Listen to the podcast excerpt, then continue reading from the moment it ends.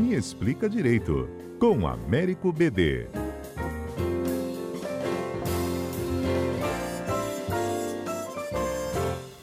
Ei, BD, bom dia. Bom dia, Fernanda. Estamos nós mais uma vez aqui, né, falando de vídeos que circulam nas redes sociais, que envolvem agressão de seguranças. Esse episódio aconteceu aqui, no Espírito Santo, supermercado e um jovem negro. Então, Fernanda, é, é, infelizmente a história se repete no nosso país. É preciso que se respeite direitos fundamentais. Nós temos que deixar claro que qualquer cidadão pode filmar em espaços públicos a abordagem de segurança, seja seguranças privados, seja da própria polícia, e evidentemente a atuação desses seguranças tem que estar respaldada pelo direito. E o limite, no caso, é o respeito à integridade física e corporal de quem quer que seja mesmo que a pessoa estivesse praticando um ato delituoso, mesmo que a pessoa estivesse ali praticando um furto, por exemplo, isso não gera um direito à agressão, não gera um direito de nenhum agente público ou privado de fazer se fazer um papel de violador de direitos, né? se transformar num carrasco público de definir qual é a pena e uma pena sem previsão na lei. Então, que se pode fazer nesse caso, evidentemente, é cessar a, a, o risco e levar até a polícia para que haja, então, o enquadramento legal e, e haja todo o processo para que civilizadamente se haja, se faça a reparação àquele fato. Então, infelizmente, a gente ainda tem a cultura no Brasil de achar que as coisas se resolvem de qualquer jeito, que uma violência justifica outra violência, que as pessoas se colocam no direito de é, praticar esses atos, né? Então, assim, aproveitar que nós estamos numa época simbólica muito importante, uma época de Natal, né? Eu sempre digo Feliz Natal a todos, eu acho que é uma época importante, e para fazer esta reflexão sobre o porquê nós estamos aqui na Terra, qual é o papel do ser humano, de que modo a gente deve reagir é, a eventuais infortúnios que todos passam, né? Então a gente não pode jamais legitimar condutas violentas, legitimar agressão, utilizar eventual é, situação como um pretexto para descarregar frustrações e violências é, cotidianas no nosso país, infelizmente. Pois é, é nessas imagens, né, é, tem um homem negro, ele é agarrado por dois seguranças particulares, tem cabelo puxado, as mãos forçadas para trás, né? É, esse autor do vídeo, ele questionava, ao fazer o vídeo, né, a postura dos funcionários, acusava os seguranças de agressão e tem sempre uma história de uma salinha, né? As pessoas são levadas para uma salinha e sabe Deus o que acontece lá. Exato, Fernando. Esse, esse, esse, procedimento é totalmente sem previsão na lei, é um procedimento ilegal, você não pode levar ninguém para uma sala. Nessas circunstâncias, qual seria o procedimento? Você Isso. comunicar à polícia para que a polícia, então, conduzisse essa pessoa até a delegacia e tomasse as providências legais. Uhum. Então, essa, essa questão de sala escura, de tortura, isso é banido mundialmente. Isso é algo que não pode ser naturalizado, ser legitimado ou ser estimulado no nosso país.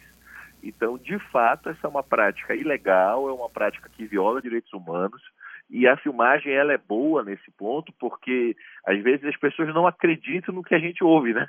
Precisa ver para crer.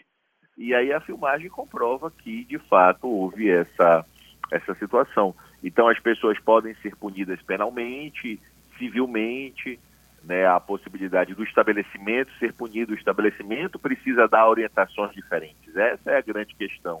As pessoas ainda se preocupam muito é, com a questão patrimonial, então é preciso ter um equilíbrio muito grande, porque os estabelecimentos não podem utilizar de violência. Veja que haveria uma desproporção nessa reação, inclusive, né?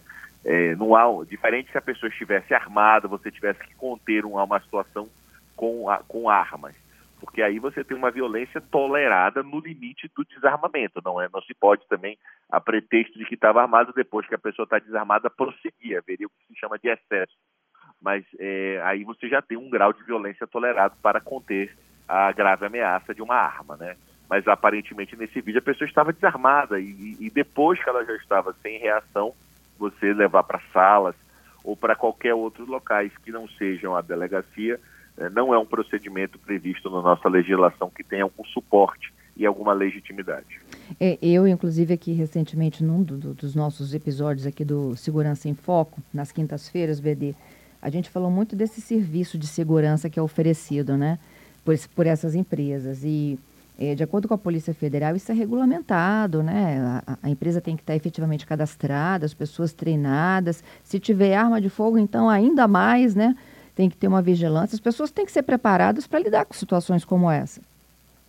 Com toda certeza, Fernanda, existe uma necessidade de um preparo não só para o fornecimento, mas inclusive para que as pessoas possam continuar exercendo com exercícios periódicos, testes periódicos de psicológico, psicotécnico, porque não é para você utilizar uma arma, para você ter esse tipo de enfrentamento com determinados públicos, você precisa estar preparado, você precisa garantir essa segurança, mas precisa saber o seu limite, até onde você deve e como você pode agir, respeitando sempre a integridade, os direitos fundamentais então não há um cheque em branco. Legítima defesa não significa que você possa fazer qualquer coisa de qualquer jeito.